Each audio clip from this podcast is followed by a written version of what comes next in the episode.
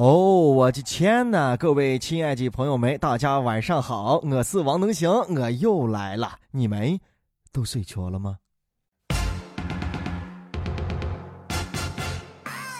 近呢，安徽蚌埠的王女士收到了丈夫绑架的信息，对方呢要求她给两万块钱赎金，她立刻就报警了。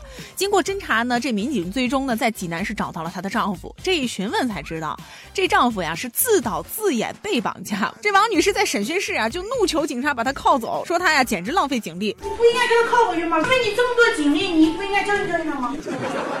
这是史密斯夫妇啊，悬疑决战啊！我想到那个电影《疯狂的石头》里边啊，那个摄影师儿子老哄他爸的钱啊，说他被绑架了，这了那了，到最后啊打电话过去，他爸直接一接说是撕票，赶快撕票。我都害怕这个大凶器，下一回你真的碰说这样的事情被绑了，你老婆拿着电话会直接挂叫不理你。不过那个绑匪得背到啥上才能绑死你啊？你身上又没有钱，还浪费一条绳。不过咋说呢啊，也是个可怜人，也是个可怜人，缺钱缺到这个份上了。哎呀，我我我估计啊，结了婚的男同志啊，听到这块的时候呢，都会露出啊蒙娜丽莎神秘的微笑。为啥？这个笑不是给自己的安慰啊，也不是对这个凶器的幸灾乐祸，是你啊已经想到了你悄悄抬下的私房钱，而对自己的智慧露出的笑容。没有错，我们结了婚的男人啊，财务是最自由的，没有任何的压力啊，真正能做到伸手要钱，没有钱就问媳妇儿要啊，一千二十块想咋花你咋花。呃，新闻里边这个大凶器呢，估计是被逼到梁上了啊，也也不知道为什么会采用这样一种极端的方法，浪费了警力是吧？又恐吓了你最亲的人。我觉得遇到事情那么好商好量，一定还有其他更优质的办法，我就不相信你往老婆面前一跪。他能不给你？哎，不，不是，不是，我我没跪过啊，我从来没有跪过。我我是说，就是每每一家有每一家的具体情况啊，可能这个凶器遇到了更更其他其他的事情。不是，我是想说这个嫂子啊，嫂子你不应该让警察把他给铐走，应该是你把你老汉给铐走，不揪人吗？回去好好教训教训他，好不好啊？就这事了。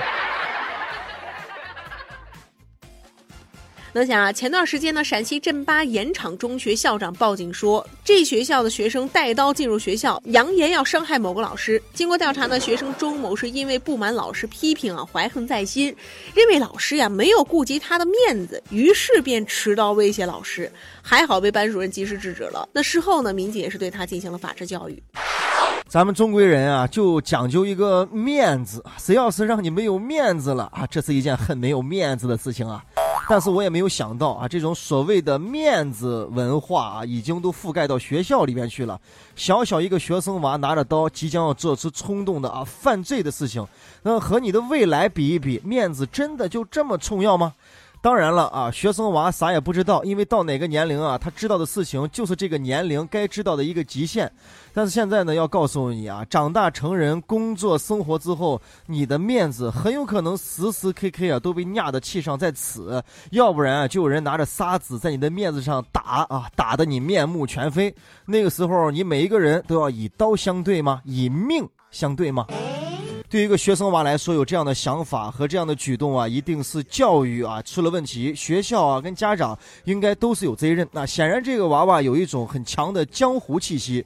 孩子啊，你现在如果讲面子的话，你就要知道，面子是自己挣的，不是别人给的。你这样的价值观呀，不能有。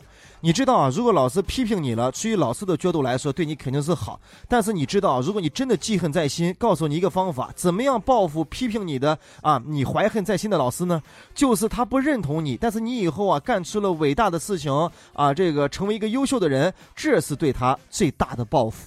那现在的好多孩子呢，确实把面子看得非常的重啊，但是大家并不理解面子到底是什么。但是啊，成长也许就是一个不断卖面子的过程，然后他才能真真正正的长大。最近啊，这浙江国际校区的一位外国友人吐槽了，说在这中文试卷上写上中国朋友教的土味情话被老师打了叉，题目是你不是这儿的人吧？而这个同学回答啊，说以前我是这儿的人，现在我是你的心上人。结果呢，被老师无情的纠错了。这同学就说了，说每次中文老师布置的这作业，大家都很痛苦，纠结的头发都掉光了。哇！哎，这个新闻非常有私事感啊！对，这就想起来当年我学英语的时候也是这样备受煎熬。哎呀，我有点心疼我的英语老师了啊！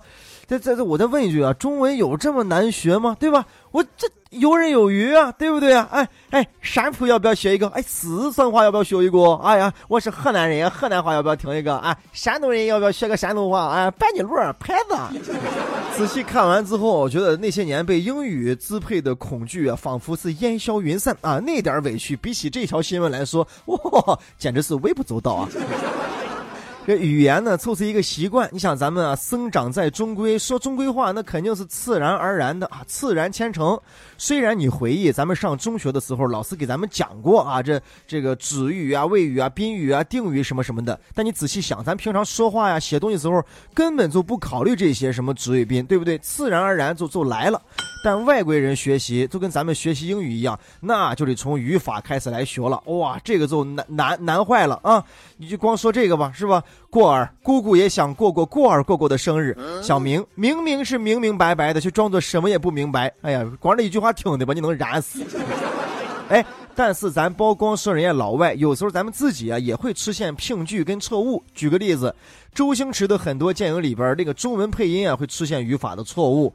比如说啊，《唐伯虎点秋香》里边四大才子桥头吟诗，周星驰说了一句话啊，说最近我还在研究一种西洋打击乐器，有机会可以研究一下，大家有空一起研究一下，大家应该是有空大家一起研究一下。呃，看过一个电影啊，这个中国人啊带了一个外国朋友到家里边去，哎，跟他介绍说，哦，这是我的爸爸啊，今年八十五岁了啊。外国人紧接着上来一句，哦，那真是老不死的。还有一些啊，读音相同，字也一样，但在不同的语境跟语气字哈，这含义就不一样啊。夏天啊，能穿多少穿多少；冬天是能穿多少穿多少。中国乒乓球，全世界都能赢。中国足球啊，全世界都能赢。对于钱来说，富二代说要多少有多少；对于我来说，要多少有多少。女朋友对男孩说啊，说如果你到了，我还没到，你就等着吧啊；如果我到了，你还没到，你就等着吧啊。当然，逮住机会了，能行也得过个瘾，让我吃两道这个问答题吧，好不好？小明啊，你的睫毛好漂亮，真的假的？假的，真的吗？真的问小明的睫毛是真的还是假的？还有我们在街边老能听到这样的呼喊啊，一个大喇叭音箱就说了：“羊毛丝大件价了啊，件件十元，样样十元，全部十元。”请问你什么是十元？是件件卖十元，样样卖十元，还是全部卖十元，还是羊毛衫卖十元？